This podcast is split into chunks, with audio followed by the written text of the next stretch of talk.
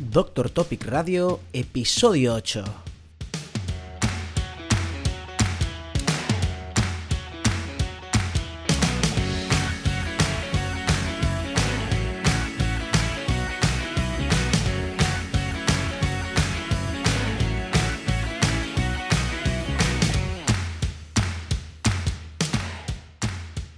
Muy buenos días y bienvenidos a un nuevo episodio de Doctor Topic Radio, el podcast dirigido a médicos en el que compartimos contenido útil para la práctica clínica diaria y reflexionamos sobre todo lo que rodea al mundo de la medicina.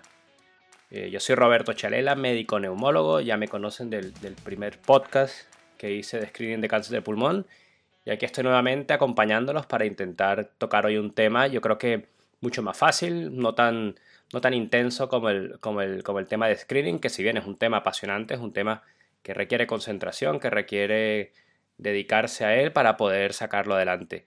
Hoy les quiero hablar de realmente de un tema que me han ido pidiendo, que es mucho, mucho más relajado, pero que no deja de ser un tema súper importante y es sobre todo el, tratamiento inhalado. en, en general, lo que me están pidiendo es que hable de la utilización de los dispositivos para terapia inhalada.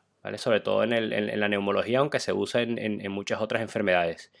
Y, nada, les cuento un poco en, la guía de práctica clínica en la actualidad de la mayoría de, patologías médicas que están, que relacionados con, el tema respiratorio como es EPOC, hipertensión arterial, fibrosis quística, bueno, hipertensión arterial me refiero a hipertensión pulmonar, fibrosis quística, bronquiectasia, incluso algunos procesos infecciosos agudos se recomienda el tratamiento con medicamentos que están en forma de aerosol.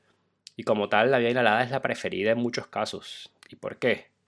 ¿Por qué? Porque la vía inhalada directamente eh, implica un, inicio de acción muy rápido.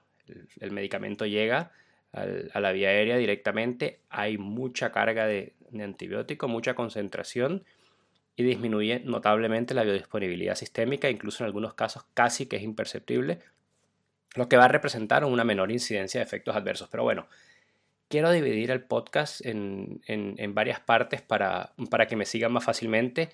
Inicialmente les hablaré un poco de, historia y, definición de, qué es un aerosol y un dispositivo. Segundo, hablaré brevemente de, qué es el depósito pulmonar y cuál es la importancia y de qué depende. Tercero, hablaré de los tipos de tratamiento inhalados que existen, así como los distintos dispositivos que existen. Cuarto, hablaré de las familias farmacológicas eh, que se pueden dar por vía inhalada. Esto es muy importante porque intentaré hacer un, resumen. Ya saben que hoy pueden haber más de 40 inhaladores distintos para, para, tratarle a poco o, el asma. Intentaré resumirles acá un poco. Y, nada, para empezar hablando del tema de la historia, la terapia inhalada con fines médicos se conoce probablemente desde hace unos 4.000 años. Los primeros registros se conocen del año 2000 a.C., más o menos, como parte de la, medicina ayurvédica de, de, la India, en donde se utilizaban principalmente preparaciones a base de hierbas que se olían, o lo que hacían era secarse para luego fumarse en pipas como parte del tratamiento del asma. Como tal, el término inhalador fue utilizado por primera vez por un médico inglés, John Mudge, en el año, en el, siglo XVIII, cuando desarrolló los primeros inhaladores que estaban hechos a base de, cerámica y desde entonces los medicamentos por vía inhalada se han ido volviendo poco a poco esenciales en el tratamiento de muchísimas enfermedades, como ya lo podrán ver. Sus principales inconvenientes siempre han sido que se necesita una, una muy buena técnica, una técnica adecuada para poder conseguir un depósito pulmonar correcto y sobre todo que sea útil. Esto, esto es muy importante. Parece que no, pero es supremamente importante.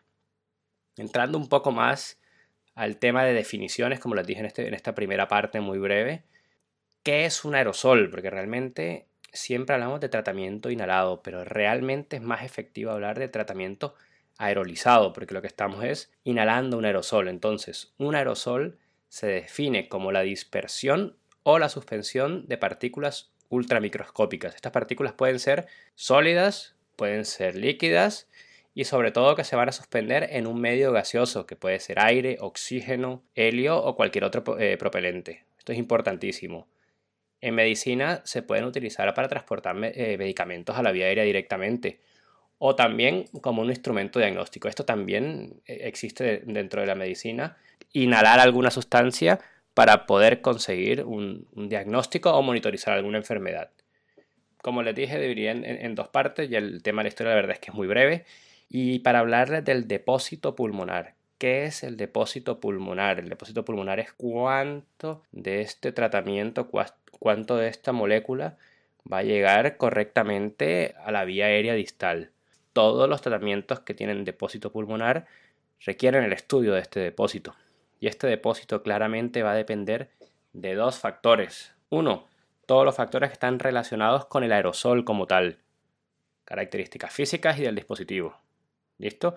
Y luego los factores relacionados con el paciente, que son muchos, les, iré contando un poco. Tienen que ver factores anatómicos, la ventilación, la técnica inhalatoria que usa el paciente, la fuerza o, la cantidad de flujo inspiratorio que puede generar el paciente.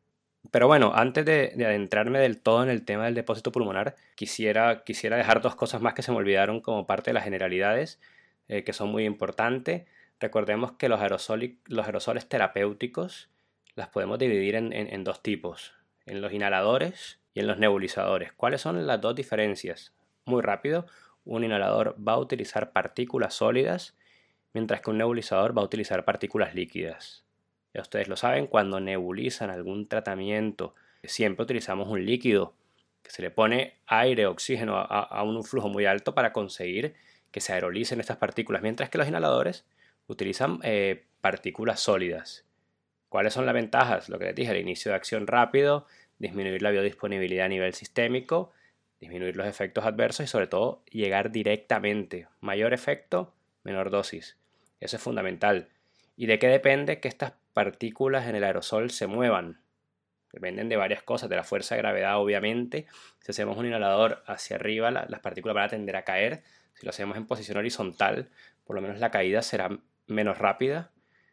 Depende de la velocidad en que es expulsada la partícula. Esto va a depender o del inhalador o sencillamente de, del flujo inspiratorio que hagamos, de la densidad de la partícula en el aerosol, esto también es muy importante porque hay mucha tecnología de fondo para intentar introducir medicamentos dentro de aerosoles o dentro de líquidos.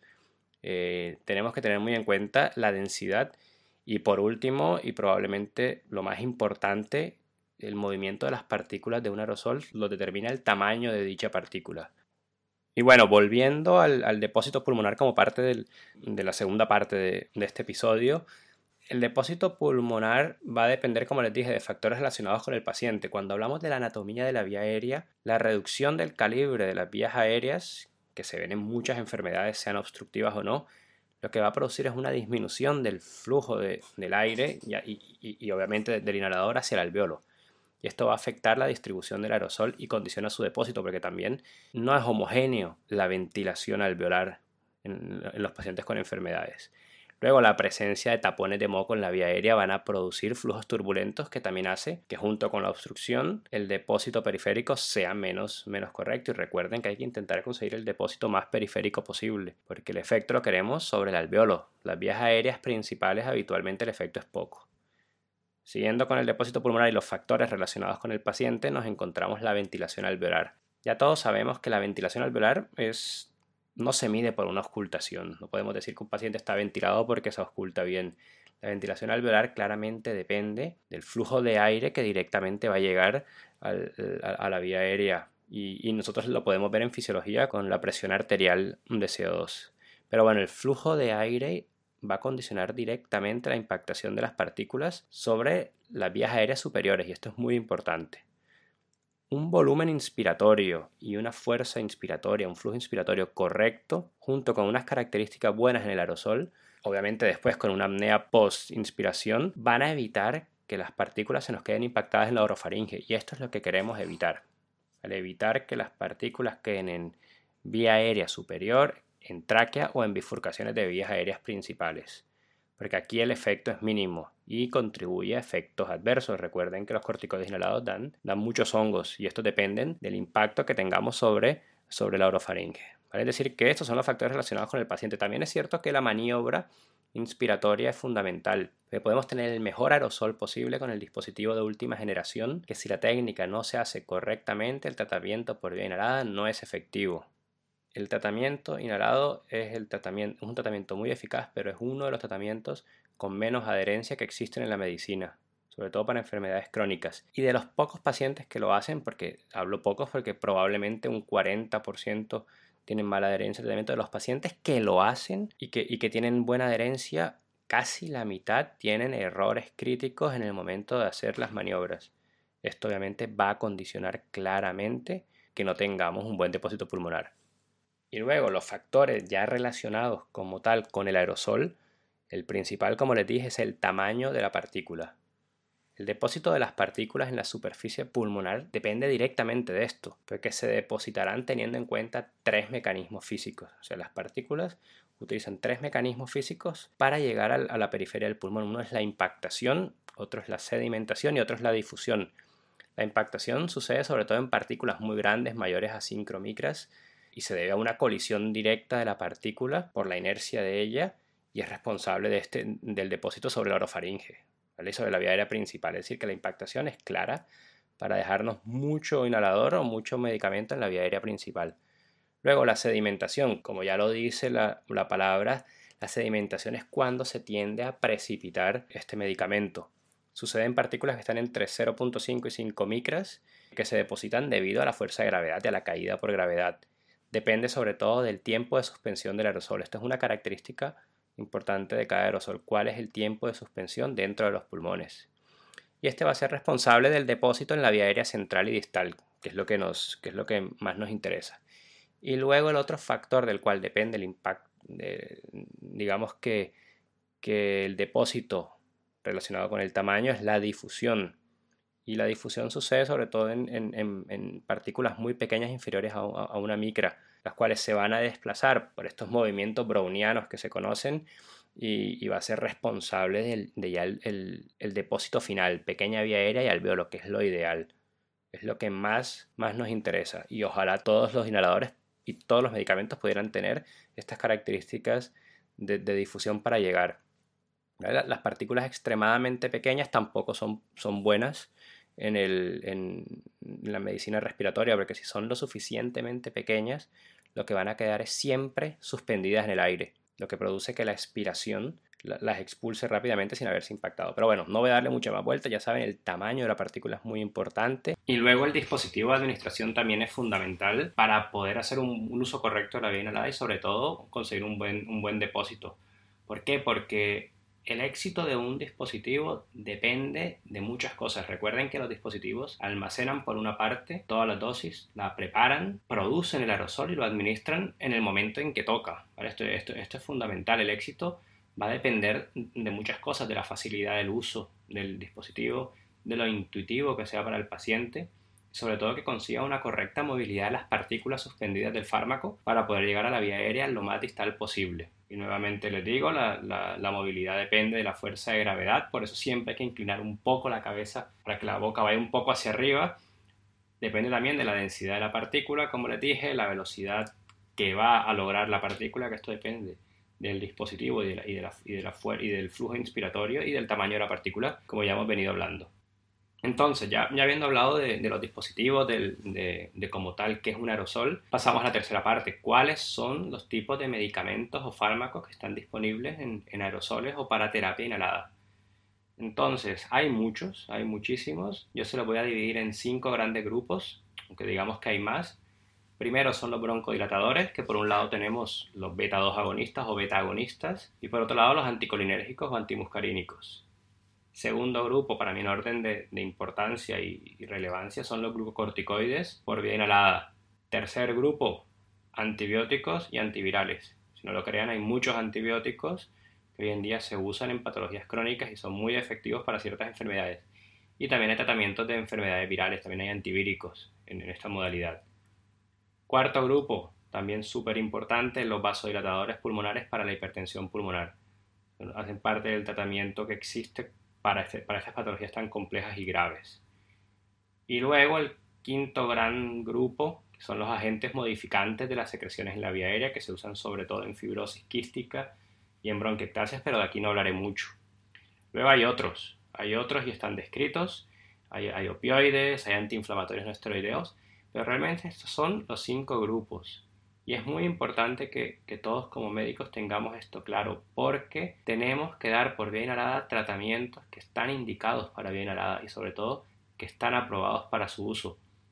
Sé que en muchos lugares se utilizan tratamientos que no tienen nada que ver o se hacen de manera empírica por vía inhalada. Ojo que esto puede ser muy peligroso. Una cosa es salirnos de recomendaciones porque tengamos una unidad muy específica con alguna micobacteria eh, rara, compleja, que se tiene que administrar tratamientos no habituales por vía inhalada, vale, esto, se podría permitir.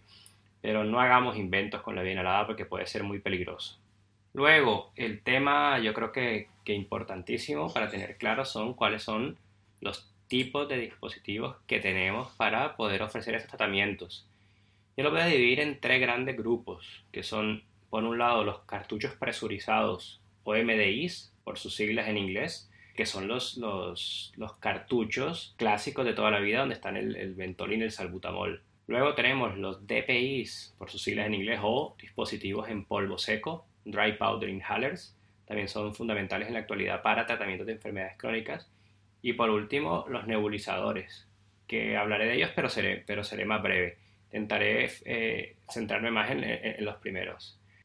Estos tres dispositivos, los cartuchos presurizados, en la década de los 50 se introducen como los primeros dispositivos multidosis portátiles para poder ofrecer broncohilatadores a las personas con asma o EPOC. Al día de hoy siguen siendo los dispositivos más utilizados alrededor del mundo. ¿Por qué? Porque son baratos y son fáciles de usar para funcionar al ser un aerosol va a depender que el medicamento esté suspendido en un propelente y durante muchos años han sido clorofluorocarbonados los, los FSS que como saben por, el protocolo de Montreal para regulación internacional para la protección de la capa de ozono digamos que se ha prohibido para su uso entonces se ha ido se ha ido reemplazando progresivamente por hidrofluoroalcalanos, que son los, los HFAs. Esto en general para los MDIs. Los EMIs, como les dije, son fáciles de usar, económicos y es muy importante que requieren flujos inspiratorios relativamente bajos y se van a contaminar muy poco, por ejemplo, a diferencia de los nebulizadores que los utilizamos y se, y tienden a contaminar. Son multidosis y algunos dispositivos pueden contar con, con contadores de dosis.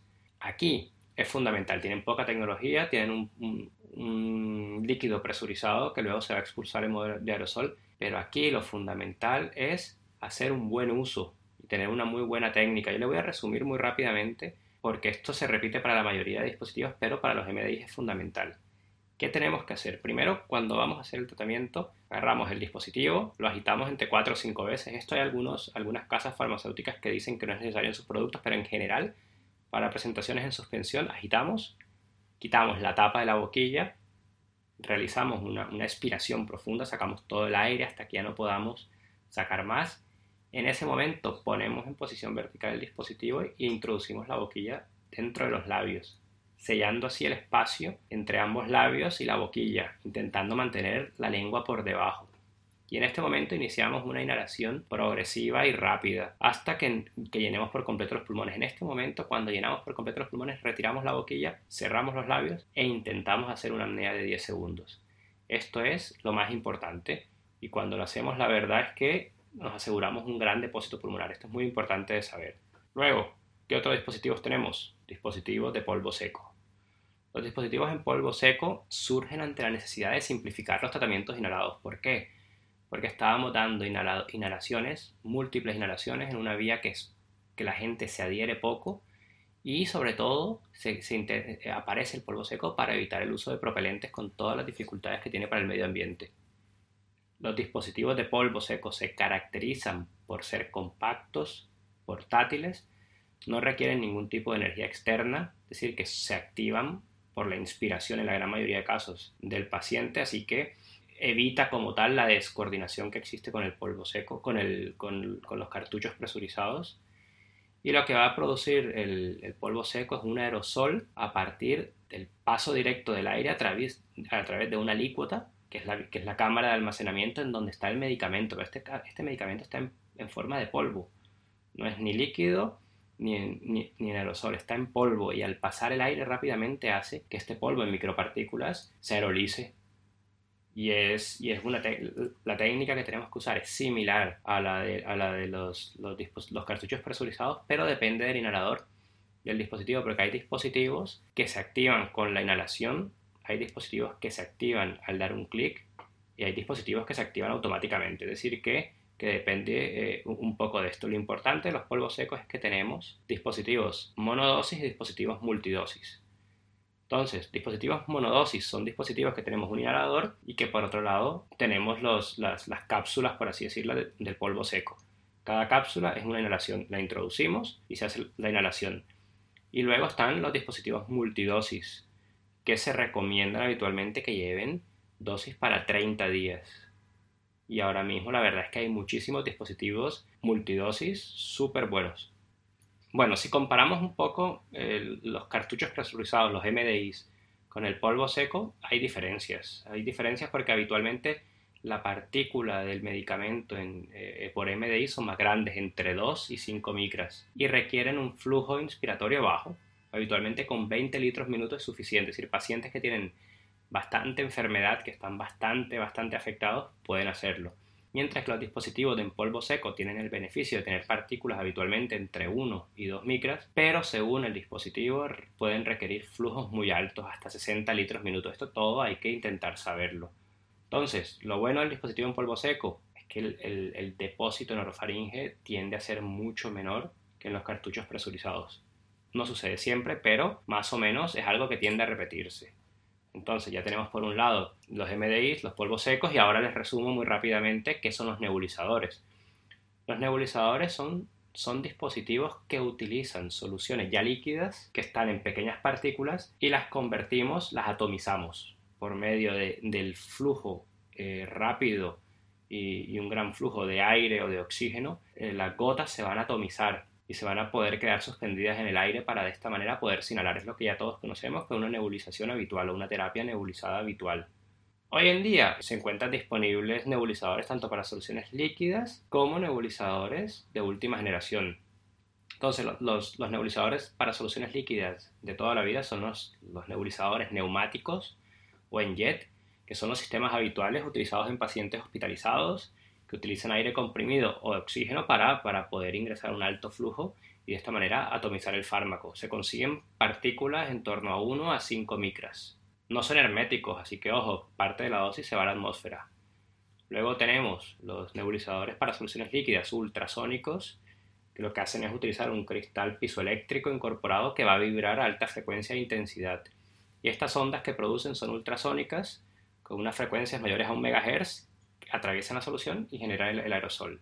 Y ya luego tenemos por último lo que llamamos nebulizadores de última generación, la mayoría son portátiles, muy fáciles de utilizar y producen muy poco ruido, pero también son los más son los más, eh, los más caros. Están entre los nebulizadores de última generación, los, los, los, nebulizadores en malla vibradora pasiva, que se llama, que se activa con la inspiración y se coordina fácilmente con el paciente.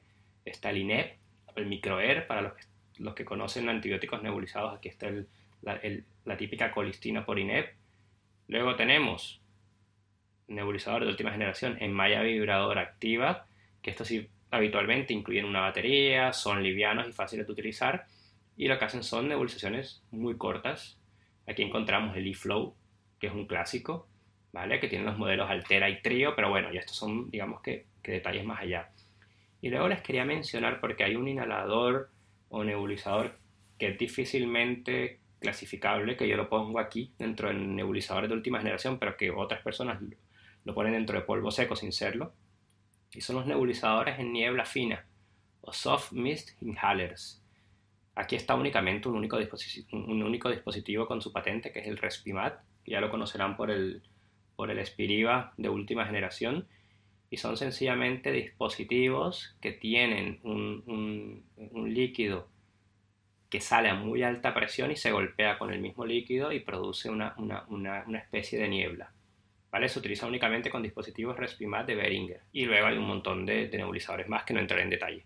Bueno, ya habiendo resumido un poco el tipo de, de inhaladores o dispositivos que tenemos, les cuento qué podemos, qué medicamentos están disponibles en cartuchos presurizados muchos, pero en, general, por resumir, tenemos los beta-adrenérgicos clásicos, salbutamol, levalbuterol, que son de vida media corta, Y luego tenemos el formoterol y el salmeterol que tienen vida media, no es vida media larga, es vida media intermedia que sería de 12 horas. Luego anticolinérgicos, sobre todo el bromuro de hipertropio, es el clásico. Corticoides inhalados tenemos varios. Tenemos la, la beclometasona, tenemos la udesonida, la ciclesonida, la fluticasona e incluso la, la flunilocida. Y luego combinaciones. La, mayoría de las combinaciones que tenemos en dispositivos MDIs son LAVA-X. LAVA es, ahora les haré un poco de resumen de, de, del tipo de medicamentos, pero, pero LAVA son los, los beta-2 de larga duración.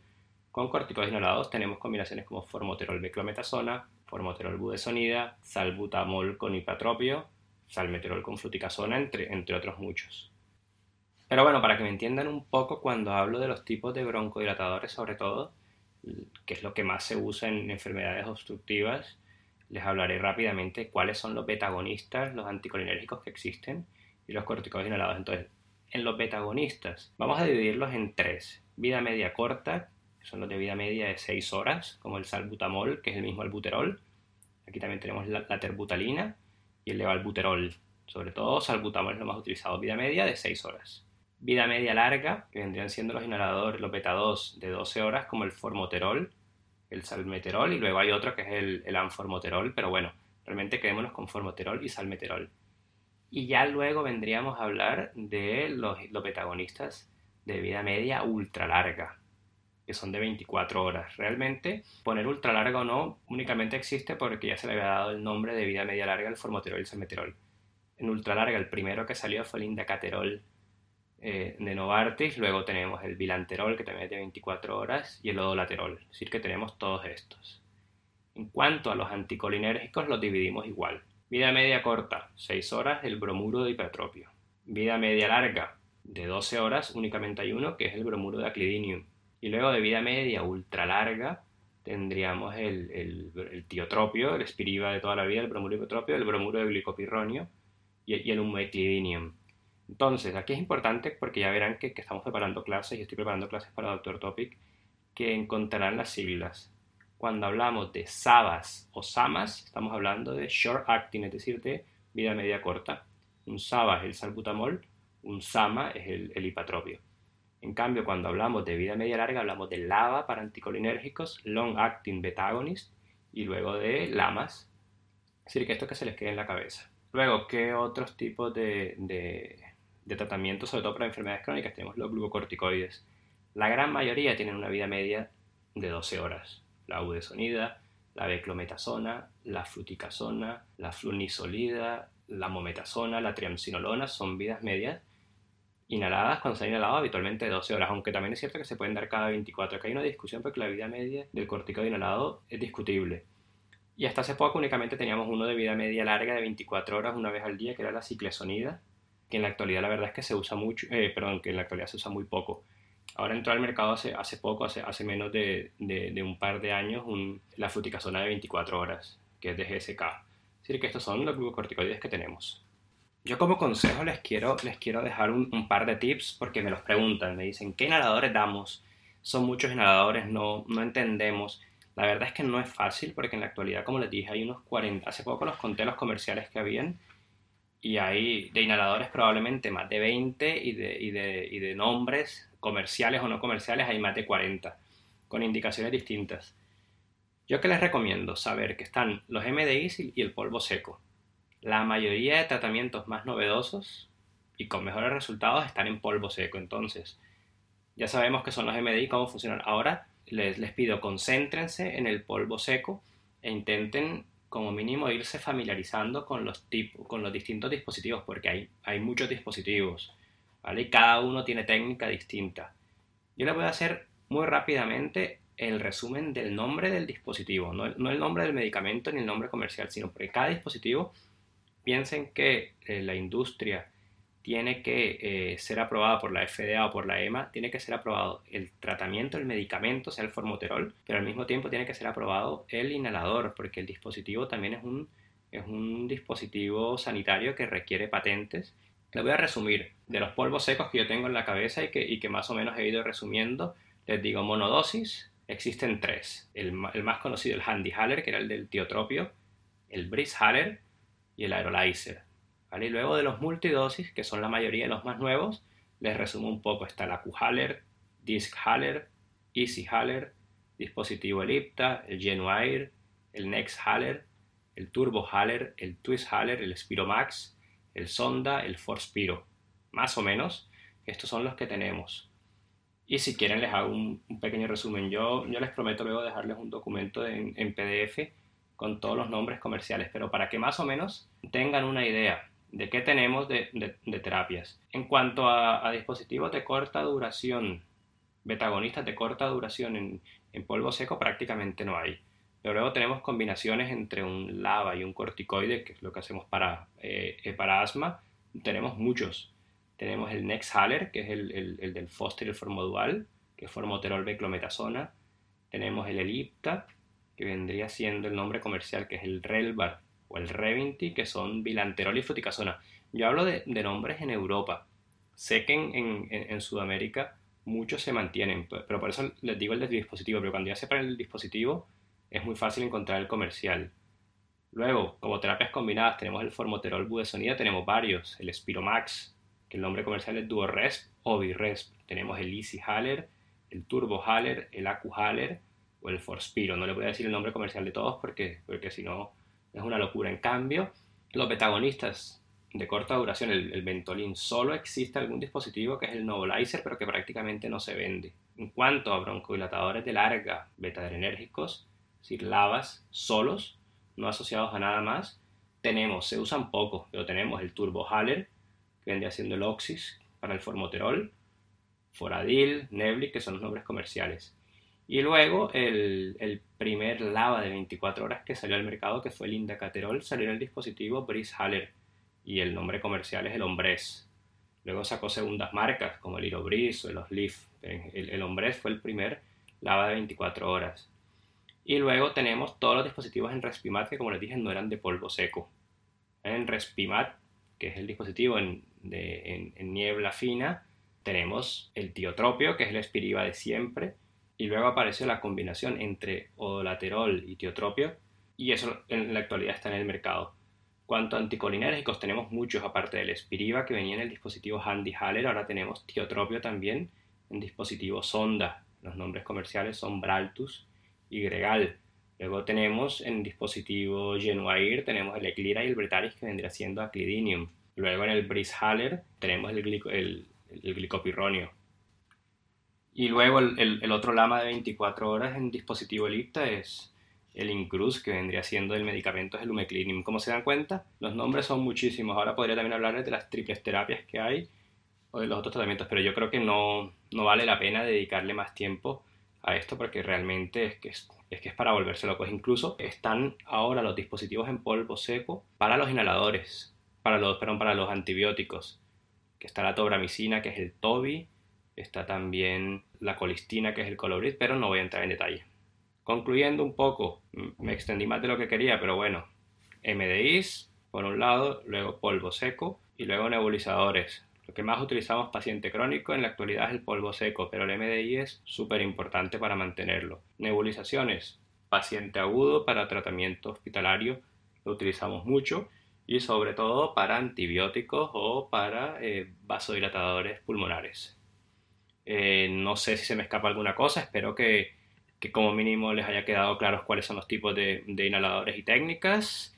Y nada, hasta aquí llega el programa de hoy. Muchas gracias por acompañarnos nuevamente en, en este episodio, en esta aventura. Ya saben que apreciamos muchísimo el feedback. Si tienen cualquier comentario o sugerencia, por favor, proponerlo. Ya saben, doctortopic.com barra contacto. Y, nada más agradecerlos por, por, sus comentarios positivos, porque compartan todo esto en sus redes sociales. Ya saben que dependemos de ustedes para, para poder continuar. Nos sirven mucho los likes, las valoraciones de 5 estrellas en iTunes, en Evox y en Spotify, que son las, las tres grandes plataformas donde estamos como podcast. Si no nos pueden escuchar como muchos hacen, bueno, la mayoría nos escuchan a través de, de la web. Y pues nada, muchísimas gracias a todos. Ahora sí terminamos y nos vemos en un próximo episodio. Adiós.